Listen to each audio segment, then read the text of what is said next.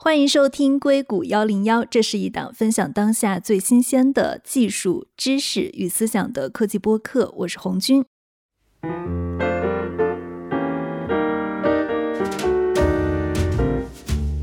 那之前很多小伙伴在评论区留言说，可不可以聊一期出海特辑？我们呢会双线来进行，一方面呢我们会给大家聊一聊类似于像中东、像东南亚这样比较有代表性的市场。另一方面呢，我们也会把出海做得特别好的企业案例展示给大家，给大家更多的方法论。那本期节目呢，欢迎来到硅谷一零一与亚马逊云科技联合出品的出海特辑。这期我们选的一个案例是涂鸦。涂鸦可以说一度是物联网领域的网红公司，而且涂鸦的海外收入，我看二零二一年的财报是占据了涂鸦总收入比例的百分之八十七。所以今天我们这期节目也很荣幸的邀请到了涂鸦的技术副总裁柯都敏。Hello，柯总你好。你好，红军。各位听众朋友，大家好。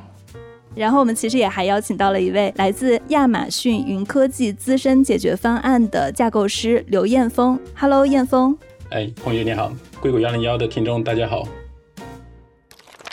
因为今天的主题我们是在聊智能硬件的出海，那在正式聊这个话题之前呢？其实有一个关于亚马逊的大新闻，我还挺好奇的，就是亚马逊大概是花了四十亿美元入股了一家美国做大模型的公司，叫做 Anthropic。所以我对亚马逊怎么去搞这个大模型啊，也是有非常多的疑问的。叶峰，我知道其实你一直在处理亚马逊云科技跟客户的很多合作，所以我很好奇啊，大模型跟你们的实际业务会有哪些的结合？因为现在我印象中，整个大模型它要实际去应用，它的应用成本还挺高的。就客户真的会用到吗？那从云厂商的角度来看呢，其实整个大模型整个技术的迭代现在是非常快的。第一个问题在于说整个安全性以及可靠性。大模型其实有可能是说它会给你一个虚假的信息，或者说它给你一个假的一个答案。当然，从企业的场景来看，我们更希望如果大模型你不知道。你就给我说你不知道，我更不希望是说你编一个假的答案给我。那大模型怎么知道它是真的不知道呢？其实这里面会有非常多的技术的一些挑战，包括我看，其实前段时间 Llama Two 它开源，它也花了将近一半的篇幅去介绍里面它如何去做一些安全的一些评估啊，这样的一些工作。客户真的要解决这个问题，或者说他能够要去优化这个问题吧。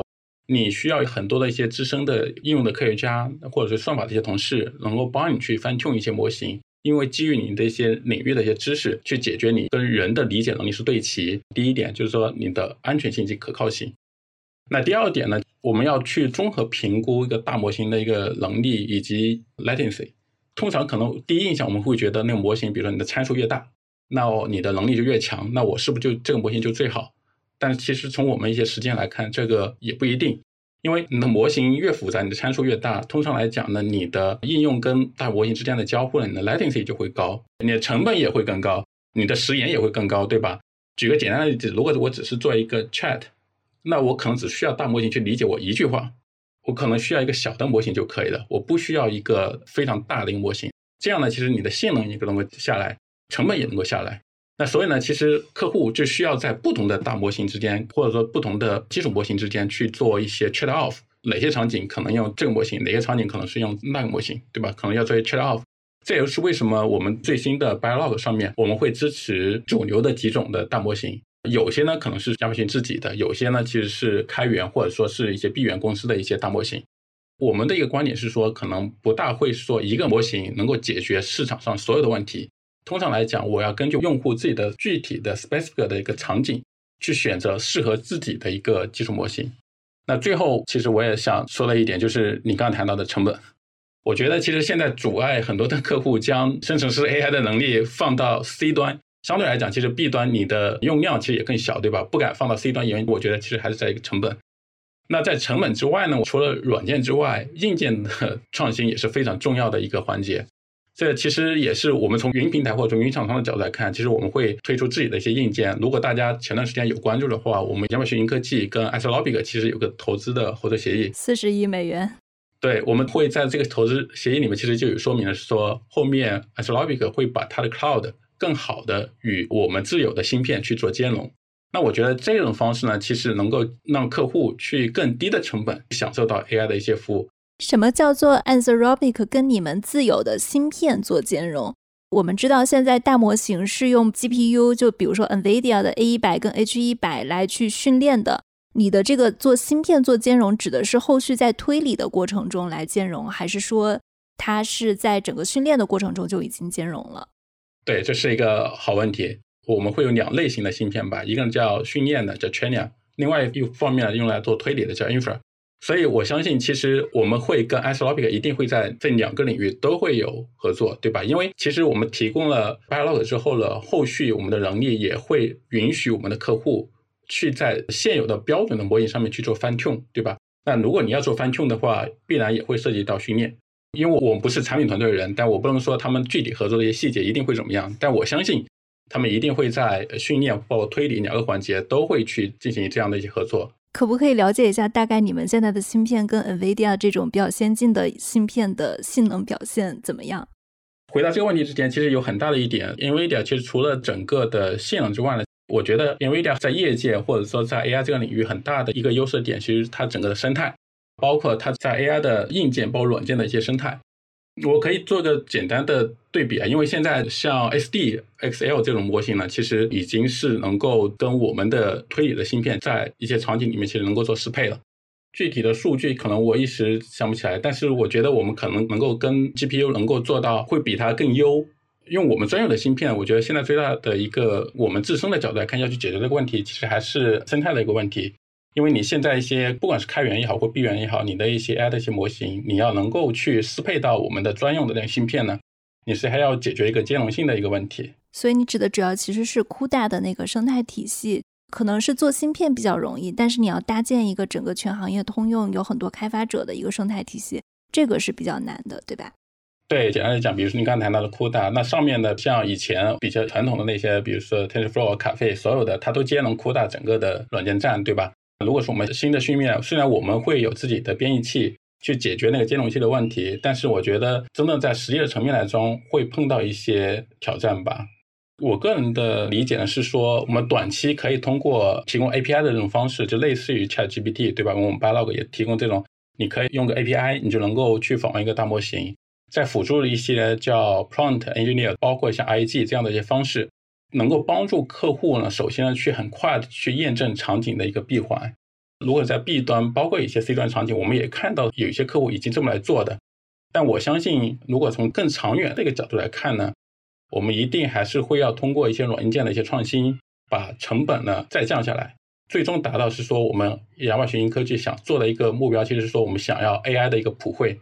那我觉得只有把成本降到更低，所以我们这个 AI 普惠的那个目标才能够做到。对，最后再跟听众补充一点信息，就是 Anthropic 这家公司，如果我没有记错的话，它的融资额度应该是仅次于 OpenAI 了，大家可以重点关注一下。好了，聊完大模型的部分，让我们开始来回归到我们今天的这个主题啊，智能硬件出海。我知道过去几年物联网非常的火啊，就比如说我们仅仅拿其中很小的一个类别来说。比如说是智能硬件，就有智能摄像头、智能门锁、智能音箱、智能电灯泡，还有什么智能的拖把之类的。但我也知道啊，其实几年过去了，大家都在找一个新的方向。我其实也是在跟大家的交流中偶然知道了今年的一个新方向——智能喂鸟器，对吧？因为智能喂鸟器现在应该算是整个亚马逊上面的一个爆款。就我还挺想知道它是怎么样变成一个爆款的。柯总可以介绍一下大概的情况吗？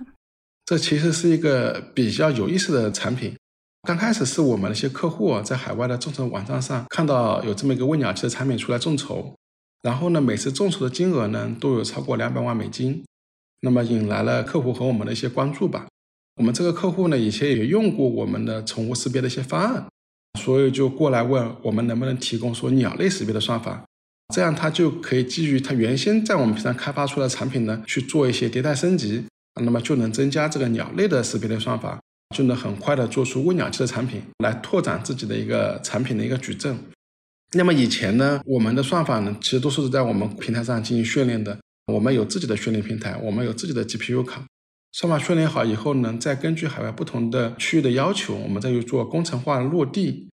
那么喂鸟器这个品类呢，国内的需求相对会弱一点，主要是一些海外的用户对观鸟有一定的爱好，同时这个产品呢也比较新颖，所以呢，我们的客户对时效性的要求也会比较的高。我在跟燕峰，包括跟亚马逊 Data Lab 的团队做了一些交流以后呢，那么我们决定尝试使用亚马逊云科技的 CityMaker 这个产品。来作为我们这个方案的整个机器学习的平台，那么我们也希望说，通过 CTMaker 这个产品来加速我们整个训练的过程和工程化落地的一个过程。整个算法跟这个技术平台选型完成以后呢，我们就去很快的去收集了全球大概两万多种不同的鸟类的品种，那么累计大概超过有一千多万的样本，然后呢，我们通过 CTMaker 加上我们自己的算法进行快速的训练。把训练出来的模型呢，然后去用到我们业务上的推理的商用。通过 CGMaker 呢，其实帮助我们极大的去缩减了整个训练的时间，提升了我们的训练的效率。目前我们整个鸟类识别的算法已经可以识别出两万多种不同的鸟的种类，整体识别的准确率呢也达到百分之九十五的一个水准。那么随着我们未来更多的数据模型的一个完善呢？我相信整个识别的准确率和能识别的鸟的品种会越来越多。我觉得还挺有意思的。我其实挺好奇，你们发现这个智能喂鸟器是因为它在众筹平台上每一次众筹都金额超过两百万美金。但是，比如说智能喂鸟器，这到底是一个大概会有多大的市场？你们有研究过吗？相对来说，它是一个比较细分的市场。对国内用户来讲呢，这个产品的感知性不是很强。但是对海外的地区的用户来讲呢，因为他们住的房子都是 house，同时他们对生态环境的关注也会更多一点。那么闲余的时间呢，也会有一些比较丰富的一些爱好。特别是欧美一些国家呢，会有挺多的一些鸟类的爱好者，会有观鸟的一些需求。当然，我相信在亚马逊上的整个数据和规模呢，我相信燕峰会比我更有发言权一些。所以我们也可以听听燕峰的一个看法。其实，如果真的从亚马逊 Amazon.com 电商平台上来讲呢，我们发现其实这很大一个原因是来自于，其实红军你是在美国那边，其实应该看到说，美国的居民他的一个居住环境，其实很多的家庭呢，他是有个 house 的，对吧？那他有可能会在他的院子里面放一个喂鸟器，尤其是有些有孩子的那些家庭，他们会吸引那些鸟类过来，他也希望是说能够拍到这些鸟在他的院子里的一些精彩的瞬间。知道有这个瞬间之后呢，他会有他第二个需求会出来。哎，那我想知道这个鸟是一种什么样的鸟，然后再融入一些社交的场景。那可能会说，刚才涂鸦谈到说有 app 对吧？那我可能在我的 app 里面做一个推送，发现说，哎，家里来了只什么鸟？通过社交呢，其实你会有一个很完整的一个闭环。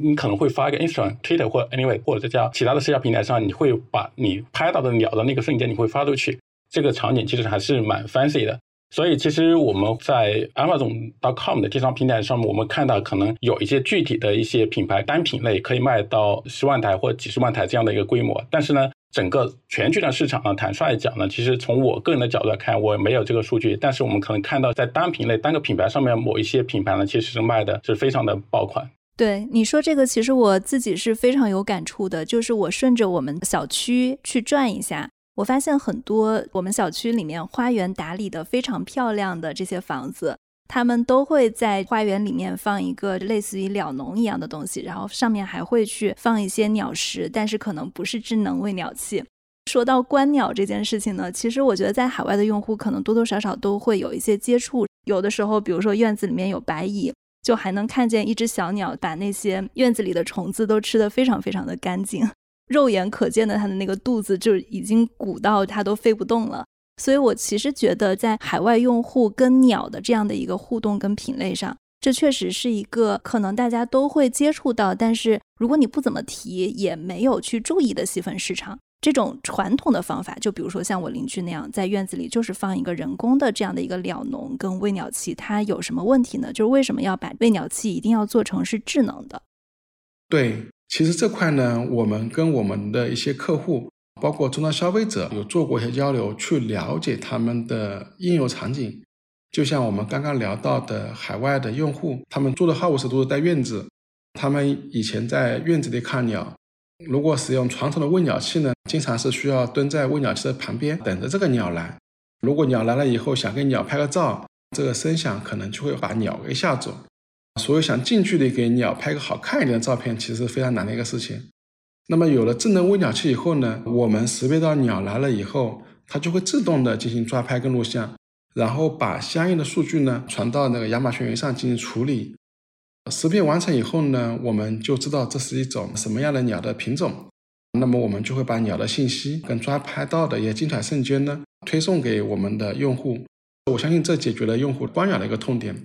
另外还有痛点呢，就是传统的喂鸟器它是不知道过来的吃的是鸟还是其他动物。就像树上的松鼠，其实也是会过来偷食。如果松鼠过来吃的话，那么整个食物的消耗是非常快的。通过智能喂鸟器呢，我就能知道说，哎，这个鸟食大概什么时候会被吃完。需不需要现在去添加食物，或者我可以决定说我什么时候去投放。比如说最近我们院子麻雀特别多，或者说我识别到了麻雀，我就不想去投食了。这个是可以动态来做决策的。同时在喂鸟器的方案里面呢，我们不仅可以识别鸟，我们还可以识别松鼠。在松鼠来的时候呢，我就不做食物的投放了，这样就能有效的解决松鼠抢食或者驱离的一些问题。啊，这个功能太好了，防止松鼠把鸟的食物抢走了。对，其实喂鸟器它不仅是说我们把它从传统的喂食器变成了一个智能的喂食器，它里面其实包含了非常多的算法、物联网的能力以及用户场景化的互动技术的一个加持。通过这个喂鸟器呢，其实是可以实现远程的实时观鸟、投食，包括鸟来的提醒、AI 的感知。通过我们配套的 APP 呢，可以了解这个鸟的品类、习性。记录跟分享一些精彩的片段。那么对于鸟类爱好者来讲呢，如果遇到一只哎特别好看的一只鸟，这个时候如果没有给它拍到好看的照片，或者说你根本就不认识这只鸟，你还没有拍到照片，那么我想可能是一件非常痛苦的一个事情吧。那么有了智能喂鸟器后呢，这些问题就可以被比较轻松的解决。所以我在想，这也许是海外比较好的一个应用场景，也是客户比较感兴趣的或者喜欢的一个场景。对对对。大概多少钱一个？这类产品最终 to C 的终端的售价会是多少呢？根据我的了解呢，一般定价会在一百到三百美金左右。在售价方面呢，我们不同的客户提供的产品会有一些的差异性啊，所以定价的策略呢是客户根据自身的产品特性和品牌价值自主决定的。OK。对，刚刚其实大家有提到喂鸟器，它可以帮助识别鸟，然后也可以去解决，比如说松鼠去抢鸟的吃的，包括它也可以去给鸟拍照啊。一个好的喂鸟器跟一个不那么好的智能喂鸟器，你们觉得核心区别点是在哪里呢？我觉得有很多点，比如说最基础的 AI 识别的能力，还有物联网是很碎片化的技术，比如我们在喂鸟器这个品类里面呢。我们怎么去解决产品的功耗问题？因为功耗直接决定了用户的体验。如果产品耗电非常的快，那么其实它的体验是很差的，需要经常充电。还有就是怎么去解决在低功耗情况下的急速唤醒、快速连接、智能抓图、智能检测的一些问题。当这个鸟来了以后呢，我们能够快速的唤醒，快速的去捕捉精彩瞬间。然后这个鸟呢，它其实也不是一直不动的。所以，在这个鸟的动态的过程中呢，我们怎么样去提取有效的图像、高清的图像来进行识别？这里面就会涉及到成本的控制和识别准确率的一些平衡。同时呢，这个产品因为它是在户外使用的嘛，所以在户外呢，不仅要考虑功耗的问题，还要去考虑连接协议跟连接稳定性的问题。比如我们在院子里用，那么我们正常一般会用 WiFi 的技术，那么这里面就包括 WiFi 路网的优化问题。如果更远一点的场景呢，我们就会用到四 G 的技术。不同的连接、不同的场景，它的技术挑战也会不一样。那么总体来讲呢，一个好的产品，那么需要很多的技术栈来共同组成一套完整的方案。任何其中一环做的不够理想，对产品的最终销售可能都会带来一些影响。所以我理解，其实就是在柯总您刚刚提到的这一系列的能力中，不管是 AI 识别能力、功耗、快速连接、快速抓捕、捕捉精彩瞬间。包括跟网络连接的稳定性，其实都是你们跟亚马逊，相当于你们两个合作去开发的，对吧？整个物联网的能力呢是涂鸦实现的。我们在海外的大部分的数据中心是托管在亚马逊云科技上面的。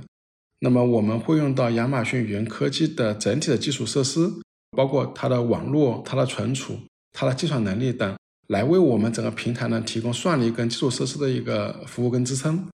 那么我们在基础设施上呢，我们会开发物联网领域的相关的软件、算法，包括整体解决方案的产品和能力的体系。对，了解。燕峰，我补充一下柯总说的那个话题啊，包括回到刚才红军问的那个问题，说好的跟不好的微鸟器它可能的一个区别的点，我觉得其实柯总谈了非常多，是在比如说端侧的一些能力，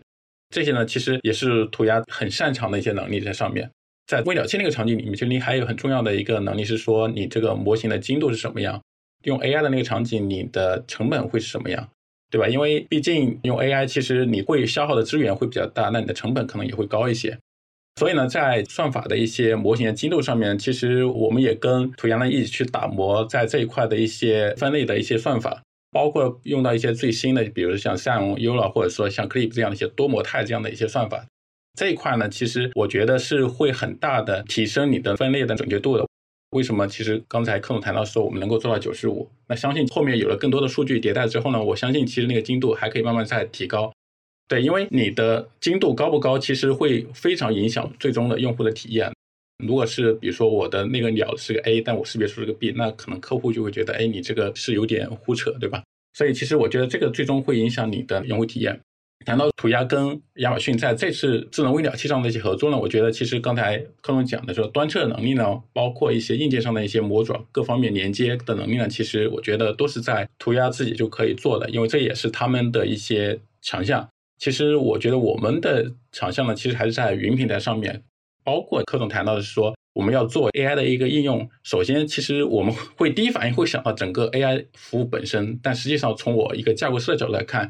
这对于我们的客户来讲，其实是完整的全新的一个工作负载。那它必然会有到，首先呢，你要在全球你要用到我们的基础基础设施。刚才空谈到的，你的计算、存储、网络，包括像数据库啊，或者是数据这样的一些能力。那另外呢，回到最根本的 AI 的那个服务本身呢，其实我会借助于我们一个 c m a 类似像 PaaS 这样的一些能力。帮助涂鸦呢，去更快的把这个产品打磨出来，更快的能够把你的算法迭代的模型能够更快的去训练出来，再到推理，就真正到线上去推理的时候呢，其实我们还要帮助客户去解决你的一些并发的一些问题，你的一些扩收容的一些问题，类似这样的一些挑战。所以呢，我觉得其实我们跟涂鸦呢会是这么一种合作关系。其实很多呢，涂鸦的一些技术能力是构建在亚马逊科技这样的一个平台之上的。那涂鸦智能呢，其实有自己很多的一些行业的一些 low how，对吧？因为 IoT 确实刚才柯总也讲了，是个很碎片化的一个场景。那这些碎片化的场景里面，就需要有很多的行业的一些 low how，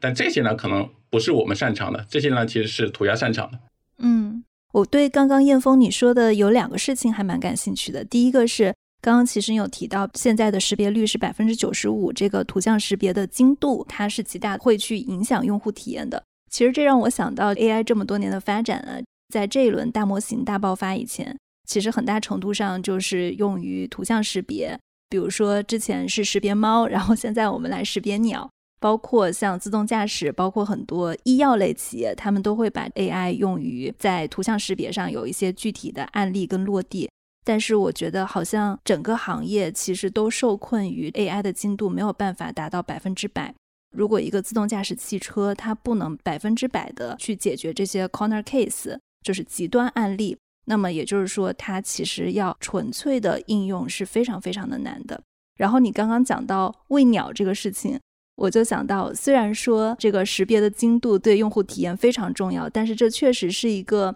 即使 AI 不到百分之百也可以被应用的场景。我觉得从这个角度上还挺好玩的。第二个就是，其实你刚刚有提到 AI 这个运算的成本是多少？我刚刚问价格，其实我是在想，怎么样去评估这个喂鸟器它是不是一个好的生意？就是因为你提到了 AI，它其实是会大规模的去消耗这种算力的嘛。所以当客户他比如说卖了十万个这样的喂鸟器的爆款，那它的大概的一个算力成本会是它的一个主要负担吗？首先，我觉得这个成本可能要从整个产品的生命周期来看啊。如果比如说我的产品从工厂出货，再到最终的售卖出去，最终卖出去之后可能会服役假定三到五年这样一个周期，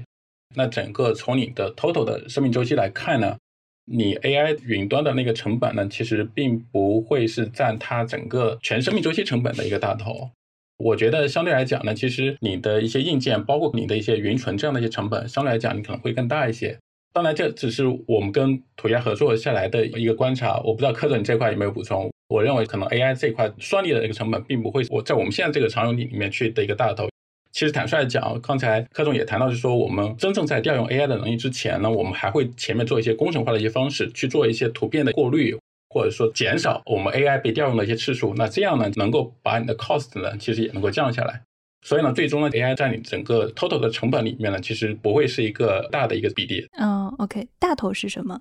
像对整个 AI 检测这块呢，是会增加产品的成本，但同时呢，这也是这个产品好的地方。对大部分智能化的设备单品来讲呢，它主要是一个一次性的销售收入。做完一个硬件产品，销售给相应的用户以后呢，用户在后续使用的过程中会产生持续的原费用。但是我这个成本呢，其实是得包含在我的一次的销售成本里面啊，我很难在用户的持续使用过程中呢，去增加我的二次的额外收入。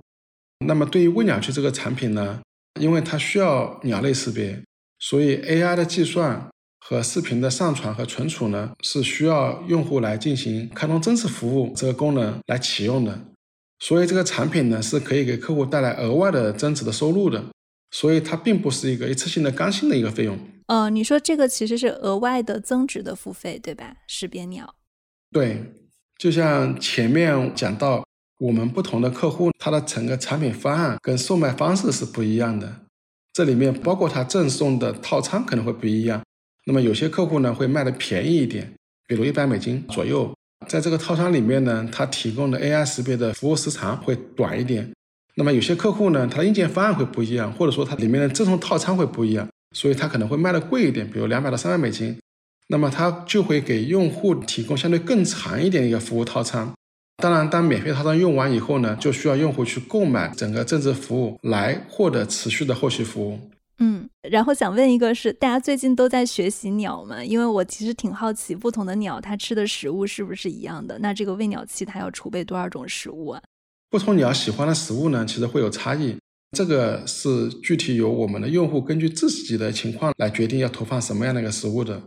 其实我们并没有去做检测一只鸟大概吃了多少食物，对我们来讲，检测还有多少余粮更为重要。所以呢，我们通过传感器呢来采集余粮的数据，通过算法来测算，或者根据用户的规则来决定是否要继续投食的一个策略。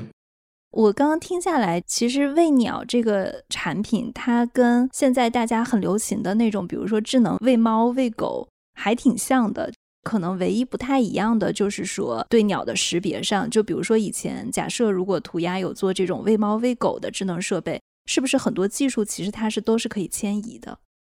是的，我们整个鸟类的算法呢，也是来自于涂鸦其他 AI 算法的一个延伸。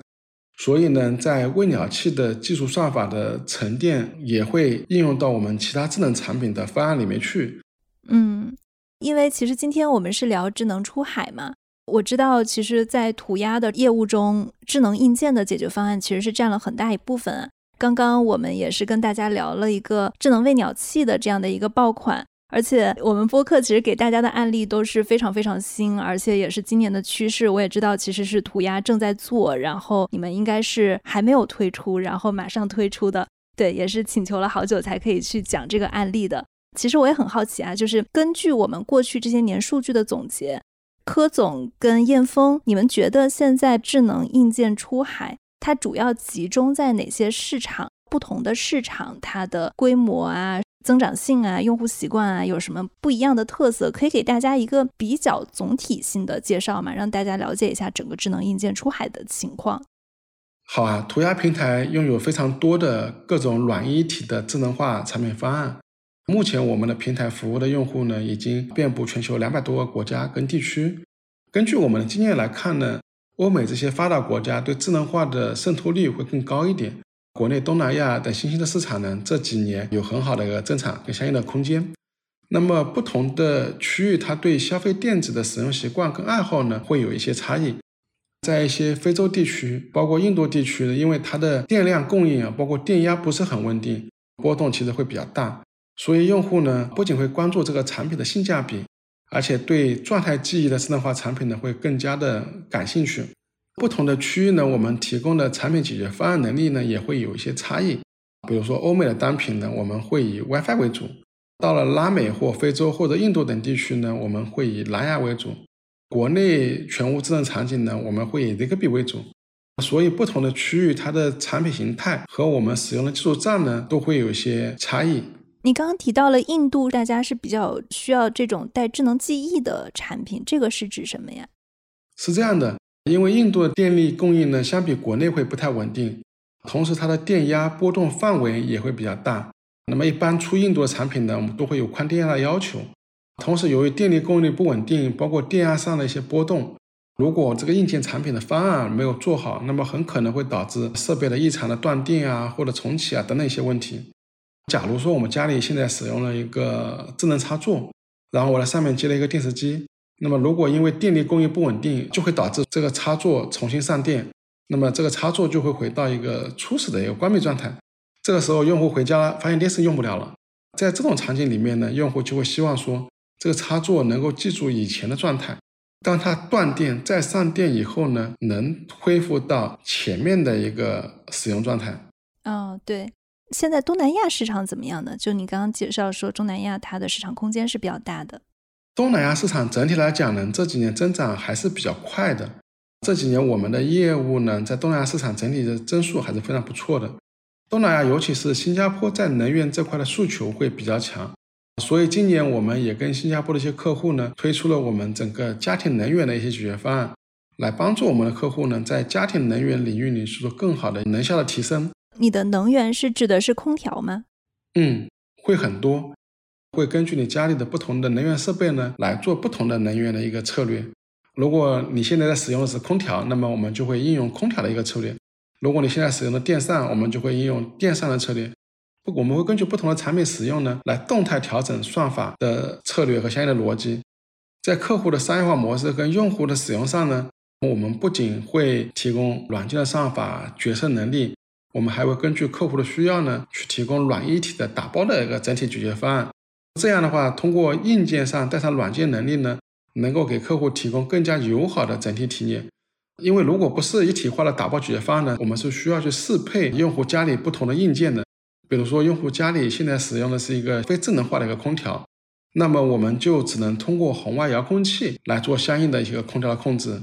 但是红外遥控器呢，它是个单向的。我们只知道说我们发指令发出去了，没有办法知道空调有没有执行，或者说有没有正确的执行。所以这种场景下的反馈呢，我们需要通过一些额外的传感器来做辅助。那么整体的一个准确率和反馈的效率都不会太好。那么通过我们软一体的这个打包的解决方案呢，我们可以给客户呢提供更加具象化的或更加应用场景化的一个节能的一个策略。我们今年跟新加坡的一个客户啊，一起去落地的整个家庭节能的一个套装，根据使用的那个反馈来看呢，能平均做到百分之二十五左右的能源的一个节省。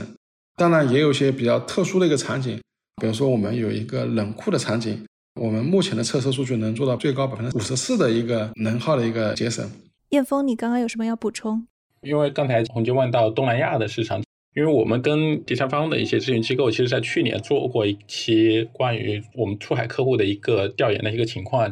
就是东南亚，其实我们看到目前可能增速最大的一个区域，在我们出海的那些客户里面，地区的覆盖上面呢，其实已经超过百分之七十的出海的客户呢，其实都会做东南亚的市场。这块呢，目前来看呢，其实已经超出了欧美。大家可能会想到的，其实欧美很多是出海大家的第一站，因为欧美那边的消费能力强，付费能力也强。所以，然后呢，大家第一站可能会去欧美，但是现在我们看到一些情况来说，东南亚从我们市场调研的情况来看，已经百分之七十四已经超过了欧美，百分之七十四，对吗？对。另外呢，其实我们还看到有一些新的一些市场的高地啊，或者蓝海也好，其实就是讲的是南美跟中东，也包括非洲。可能非洲大家会觉得是说它的基建比较弱，或者说付费能力不强，但实际上呢，非洲相对来讲，它有一个好的点在于是说呢，它的人口平均年龄呢其实非常的低。所以呢，它的年轻人的占比其实很高。那另外呢，它的基建呢，其实也会在慢慢的提升。我们调研的情况来看，其实它的互联网的普及率其实已经到了百分之四十三。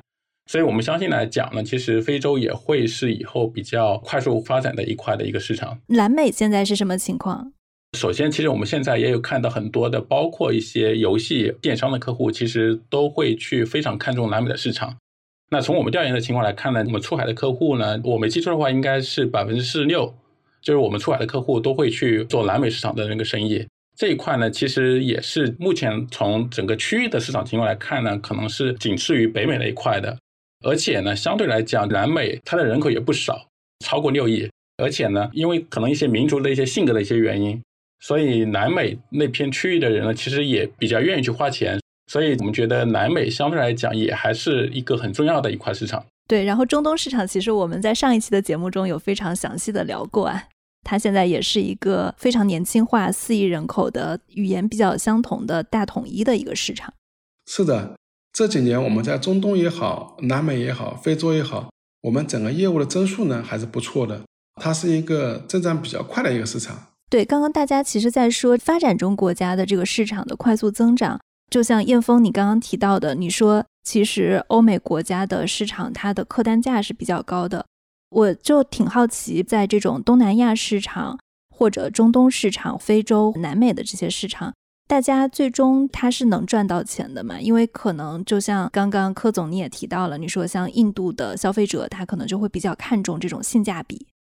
因为相对来讲呢，其实我我没有足够的数据的支撑，说是不是在所有的市场都能够赚到钱。但是呢，我可以举一个简单的例，从我过往的支持的一些客户的情况来看，我可以举两个比较鲜明对比的市场。一个呢，其实是在中东，我们认为这块市场其实我的客单价高，但是呢，其实活跃的用户通常会比较低，对吧？因为它我总的人口就比较少，所以呢，可能说我的 DAU 啊、MAU 这种可能不高。但是呢，我的客单价，尤其是从我过往看到两个电商客户的来看啊，那我的客单价可能会高。那另外一块市场，其实也就谈到的是我们印度的市场。那印度市场呢，其实通常来讲，就是说我的付费的能力比较低。但是呢，其实我可以把我的 DAU 或 MAU 这种可以做得很大，可能是说我的 MAU 可能做到过亿。但是呢，我们比较这两个截然不同的那种电商客户呢，其实我们发现他们的业绩都不错。电商中东那块市场呢，其实我们明确已经知道是说他们其实能够赚到钱。那印度呢？他们虽然它没有盈利，但是呢，从我们过往来看，可能也能够做到接近盈利这样的一个水准。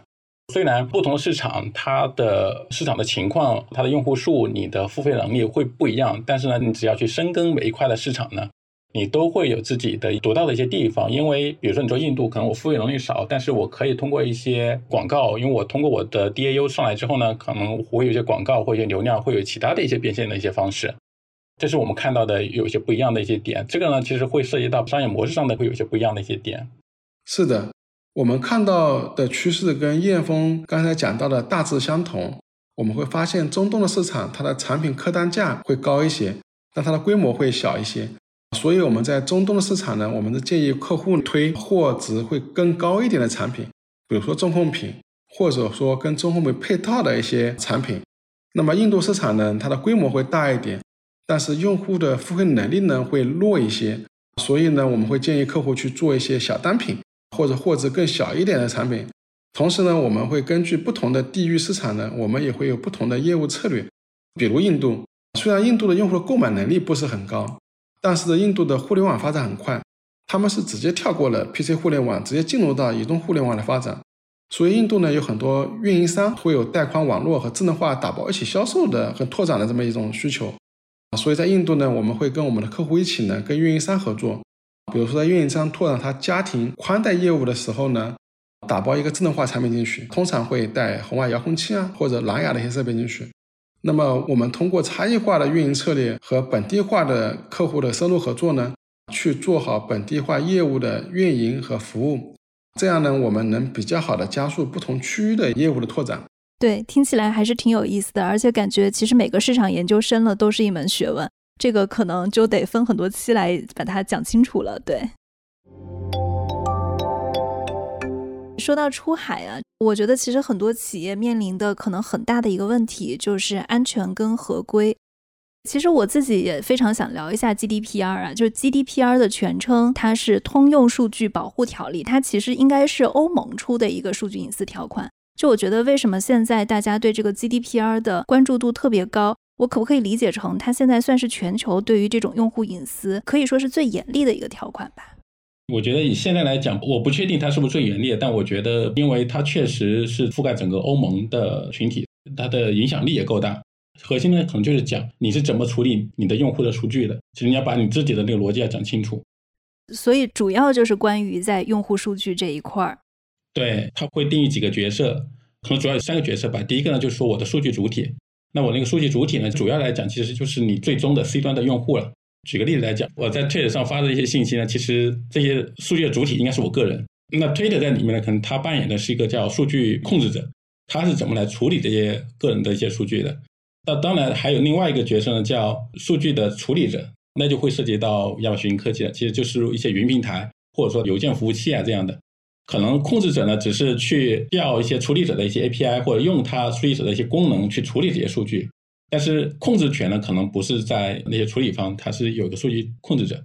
就会又增加两个角色。那最后呢，其实还有核心的一点就是说，数据的处理，数据的处理就是真的是说你对数据的一些 action，包括你怎么收集啊、记录呀、你存储呀、加密呀、删除啊。所以其实核心内容呢，可能会包括这四个方面。当然，其实你衍生开来呢，可能额外会有一些，比如说什么叫隐私数据啊，各方面，这个呢，其实各个条款里面呢，它就会有一些不同的一些细则了。那我很好奇，如果公司它想要去对标比较高的，比如说 GDPR 的要求，就比如说如果它是一家互联网公司的话，我理解它的业务范围应该是向全球的用户来分发的，也就是说它可能必然会涉及到欧洲的这个用户的数据。那通常在这个中间，大家要注意的一些问题是什么呢？比如类似 GDPR 里面它定义的一些数据的一些处理，包括你的数据的控制里面，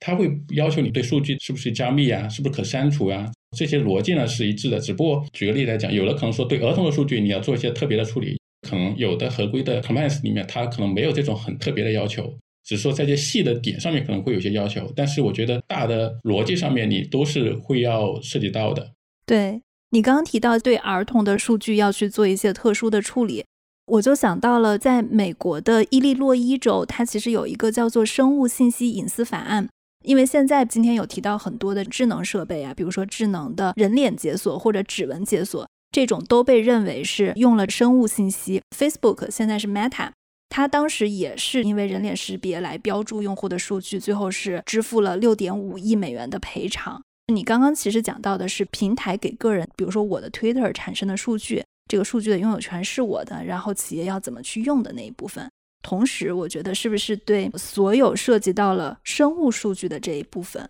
也是一个类似于非常严苛的规定？就比如说，如果企业用了，首先要经得用户的同意。但我不知道这个后端还有什么需要注意的。就我只能看到前端的，就是我是一个用户，我要同意它才能用。比如说，在亚马逊的云上，或者在你刚刚说的数据处理的四个步骤中。有需要哪些特别注意的点去规范的用这个数据吗？我觉得这其实是一个非常好的一个问题啊。其实你看 GDPR 里面，它有明确的一条是说，如果是你的服务会提供给十三岁以下的儿童，你要用到他们的数据的话，你必须要征得他们父母的同意才可以。因为如果是对于十三岁以上的，我可能要明确的是说，需要这个用户自己同意，而且呢，他要明确的去给你签署说一个同意条款，你才可以给他提供服务。那对于十三岁以下的儿童呢，要征得他们的父母才可以。你刚才谈到是说，比如说像一些生物信息，其实也不仅限于一些生物的数据，尤其是在一些健康呀、种族啊、类似这样宗教的里面，其实在 GDPR 里面都有很特别的一些条款会提出来说，对于这些尤其是敏感的一些数据呢，你是会有一些特别 special 的一些处理的意见。那回到你刚才谈的问题是说，那可能客户会有涉及到这么多的数据，那我从呃云平台的角度来看，我们可以做一些什么事情，或者说我们能够怎么样的去帮助我们的客户呢？其实，在我们上面呢，就有一个比较有意思的服务。其实我们也是为了去解决客户的这个问题，尤其是当我做的业务会越来越大的情况下呢，甚至有的时候可能都不是很清晰的知道是说我收集了用户哪些数据。因为它实际上在这操作过程中呢，可能有各个业务的一些 BU，它会有自己的一些在业务的发展过程中可能去拿了一些数据。但是呢，如果是我们整个大的集团，或者说作为一个 staff，在一个业务非常高速发展过程中呢，可能它还没有一个很清晰的类似一个叫合规的团队也好，或者说叫一个数据保护的团队也好，它可能最开始阶段呢，其实它没有这个团队。那我们这个服务呢，我们叫 Macy 这个服务呢，其实就是能够帮助他去扫描，比如说在对象存储里面。通过一些机器学习加一些模式匹配这样的一些方式，能够识别出你在对象存储里面是不是会有一些敏感的数据。那这个规程其实会包括业界比较多的类似于 GDPR 这样的一些 compliance 里面列出来的一些敏感数据，当然也会列出来一些可能是一些在行业里面的规则。所以呢，其实我们通过类似这样的一些能力呢，其实能够帮助我们的客户来讲呢，首先至少我们能够帮助你去识别出来你有哪些敏感的数据。从亚马逊科技来讲，我们希望是说是责任共担，对吧？就我们识别出来之后呢，我们的客户作为一个数据的控制者。你应该去给最终私人的用户很清晰的一个答案，是说你可以去删除你的权利，你可以去删除你的数据，他也有被遗忘权，对吧？比如说我的一个用户去注销的时候，那他的个人那些数据其实都要被删除掉。他其实在这个 case 里面，他其实就是一个数据的控制者。你要有这个 I K 群去做这些操作，我们会提供一些工具，帮助你去做删除也好，或帮助你去做存储也好，帮助你做加密也好。但是呢，就这个动作的发起呢，可能还是要我们的那个客户，就是作为一个控制者的角色，他要去发起这个动作。所以，其实总结下来，我觉得在安全合规的这一块儿，首先你们是取得了很多安全的认证的，你们也会在数据库里面给用户的这些数据，包括是敏感数据，也会有一些标注。但是我理解，即使大家用了你们的云平台，数据的控制权跟比如说用户要删除数据这些控制权，还是在企业手里。它也并不是说它用了亚马逊云，它就是一个安全合规，它在数据上它就安全合规了，而是说你们能保证你们云上的那一部分是安全合规的，客户还是要自己在安全合规上就要有一些主动控制跟主动有意识去设置的部分，我这样理解对吗？红军，我觉得你的理解非常的到位。最好呢，你能够持续的去做那个合规的一些检查，因为真的客户的业务在不断的发展的过程中呢，其实它整个 IT 的环境呢，或者说架构呢，其实也是不断的演进。可能我最开始的时候，当下我满足了，过了半年或一年之后，有可能我的环境有些变化，有些要求呢，有可能我就没做到。我们能不能帮助客户呢去做一个持续的一个合规的检查？我们上面其实有个服务叫 Secret Hub 这样的一个服务，其实就跟我们的很多的合作伙伴。也包括结合一些开源的一些能力。举个例子来讲，你可以在这个服务里面去 enable 一个叫 Proler，跟开源的一个解决方案去合作这样的一个能力，它就能够帮助你去提供了三百零一个检查项，而且呢，这个检查项里面会涉及到二十五个的合规的框架，那就包括 GDPR，也包括像 PCI 啊、HIPAA 这样的一些检查项。TCI HIPAA 是什么？可以说一下全称吗？PCI 是金融行业的，HIPAA 其实是涉及到健康领域的合规的一个要求。啊，就是不同的领域，它的合规还不一样。对，因为 GDPR 可能是区域性的，有些呢是行业性的，对吧？我的金融行业，我对你的要求什么样？我的健康医疗啊，我对你的要求是什么不一样，对吧？通过这样的更开源的一些方式，包括跟一些企业集成那种方式呢，那我会自动化的帮你去做一些你在云上的那些安全是不是符合。包括在一些控制的层面，你是不是做到位了？而且整个的检查项呢，是通过类似于 Solus 这样的一些架构，对客户来讲呢，其实你也是一个免运维的，相对来讲也是一个比较低成本的。因为从我们预估的一个成本上面来看，即使是对一个大型的企业这样去检查，你在一个月的一个成本可能也就估计两 K 美金左右吧。这样呢，其实对我们的客户来讲也是一个很有帮助的这样的一个功能吧。尤其是对于一些 startup，它在早期我没有很多的能力去找一些律所，或者是找一些大的咨询公司帮我们去做第三方的审计的时候，那我觉得相对来讲开箱的这种方式呢，对我们的客户来讲其实还是很有帮助的。嗯，理解理解。如果一个卖家他已经是这个亚马逊云科技的用户，会用亚马逊云，那会对他在比如说亚马逊上的销售的推荐位会有什么帮助吗？OK，我觉得这这也是一个 这也是一个很好的问题啊。其实很多客户问过我们这个问题，也不仅是问过，他们可能也会提这个需求。我们用亚马逊科技，那如果是我的产品在 Amazon 上去卖的话，我们会不会有额外的流量的一些扶持？我们内部呢，其实也希望是跟整个 Amazon 去打通。比如举个例子来讲，就是我们在跟涂鸦的合作过程当中，我们会发现，其实涂鸦也跟我们一起呢，就是不仅仅是说帮助他们的客户把产品做出来，而且呢，我们会更讲一下叫扶上吧，送一程。我们也希望是说帮助我们的客户呢，更好的推广或销售他们的产品。那这里面我举两个小的点吧。第一点，如果是我们的产品，比如说在 Amazon.com 上去卖的话，同学，我不知道你有没有留意到啊？其实，在 Amazon.com 上，我们有一个小的绿标，叫 CPF。这个绿标呢，叫气候友好的认证。尤其是我们看到在欧美的用户，从我们的一些市场调研的一些情况来看，有超过百分之四十九的客户更愿意为这种环境友好型的产品去买单。那如果是你拿到 CPF 的这个认证的话，你在 Amazon.com 根据我们电商平台的一个统计来看呢，是说你的点击率会比你没有拿到会有百分之十的流量的一些提升。而且呢，其实，在我们的 docom 上面也会有专门的一些 banner 页，也包括一些关键词，就专门是为 CPF 去做认证的。而且呢，还会定期的做一些，比如说七号友好日这样的一些活动，去做一些促销。从亚马逊云科技呢，我们就会有一些技术再叠加我们的一些合作伙伴，去帮助我们的这些客户来讲，你去能够去拿到这个 CPF 的认证，对吧？你拿到这个 CPF 认证呢，相对来讲，你在 Amazon.com 上面，你的流量呢，其实就会有更多的一些提升。那另外还有一点呢，就是刚才讲的是说跟 Alexa，如果是我们的智能设备能够接入到 Alexa 全球的生态网络里面去呢，在欧美的市场来讲呢，其实能够有更好的一些受众。比如像土鸭这样的一些合作伙伴呢，可以跟亚马逊科技一起帮助他的，比如说工厂的一些客户呢，能够更好的拿到我们叫 Alexa 那边的叫 WWA 或者叫 API 的一些 Alexa 那边的一些认证。那这样呢，其实你在 Amazon.com 上面你也能够看到这些他通过拿到了 Alexa 认证的一些设备。你的设备呢，也是很好的，能够融入到整个 Alexa 的生态体系里面，就是通过这样的一些一体化的业务的体系，这样的一些叠加，帮助我们的一些出海的客户能够更快的去打开海外的一些市场吧。我觉得可能大家起到一个集体赋能的作用。嗯，给一个非常用户视角的反馈啊，就是你们的智能音箱什么时候能同时识别中文跟英文就好了。就比如说，有的时候我可以说 “playing 硅谷幺零幺”，就即使我说英文，但是他还是得懂我的这个中文播客的名字是什么，对吧？比如说我们想播周杰伦的话，可以说 “play 这周”，但是如果有一些歌星，我们就是不知道他的英文名字，或者他稍微小众一点，没有办法去说出这个英文名字，或者他识别不了这块英文，就是有的时候，如果我想听一些中文歌的话，跟他语音交互还是挺难的。OK，我觉得可以补充两个信息吧。第一点，支持中文这个，其实我们也跟 Alexa Team 聊过这个事情。首先，第一点，他们是从他们面向的市场来考量的。海外也有很多华人啊。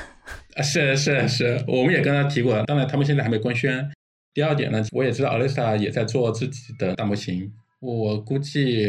明年肯定最晚吧，我估计最晚明年也会出来。我不知道他们新的 AMM 出来之后，Alexa 的用户的体验或者它的交互会增强到什么样的方式，我不确定。但是我觉得应该会有一些提升的，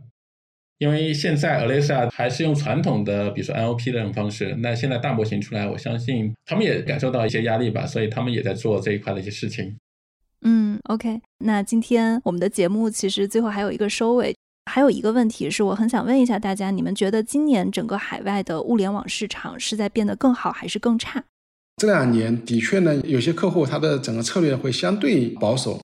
那么从今年开始呢，我们也察觉到整体市场呢呈现出一些复苏的一个迹象。那么在全球经济承压的大环境下吧，也给很多企业的经营决策和企业自身的经营环境呢带来了一些挑战。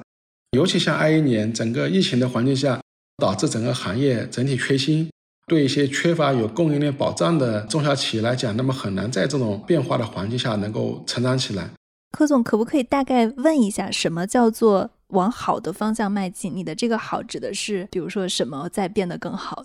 我们判断往好的方向迈进呢，是通过几个不同的维度来判断的。第一个维度呢，就是我们的客群的活跃情况。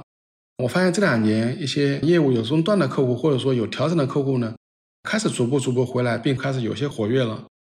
第二呢，通过用户维度来进行观察，我们发现用户对智能化产品需求呢，已经有点像当年扫码支付的一个场景了。刚开始呢，大家都认为扫码支付是一个伪需求，因为整体当时的一个基础设施不够完善，用户体验不够友好，整个互信机制也还不够健全。但是到了现在，如果让你用现金支付，你会感觉自己像回到了原始时代。那么智能化产品体验呢，其实也是一样的。就像我家里的空调，我跟我老婆全部使用 A P P 来操控的。自从我们用整个 A P P 或者说几个语音来控制以后呢，我家里的遥控器就奇迹般的消失了。虽然可能说我们在 A P P 里点一下，跟遥控器按一下的那个效果或者感觉是差不多的，但是呢，我们通过整个物联网的智能化的这个方案呢，它解决了我随时随地可以操控和管理空调的一个高层次的一个需求。所以现在你再让我用遥控器去控制，对我来讲，我就想回到原始社会了。因为像夏天的时候，那我要看小孩房间有没有睡觉，他的温度有没有被调低，我都通过在床上直接通过手机就能控制的。那我如果再下去走到女儿的房间里面去，再用空调来控制，一不小心把女儿吵醒，可能还会被老婆骂。这两年呢，我们也发现，用户使用智能设备以后呢，它的复购、复购第二个、复购第三个、复购第 N 个比例呢，在逐步的升高。那么，包括用户的粘性、用户的一个复购率呢，都在往好的方面去发展。对，说的非常有道理。那叶峰要不要给大家总结一下？你觉得今年在变好还是变差？我们可以简短的来回答一下这个问题。对，首先我觉得对所有人来说呢，其实今年也还是有很多挑战的，因为 尤其是在今年一些局势呀或者经济有很多的不确定性。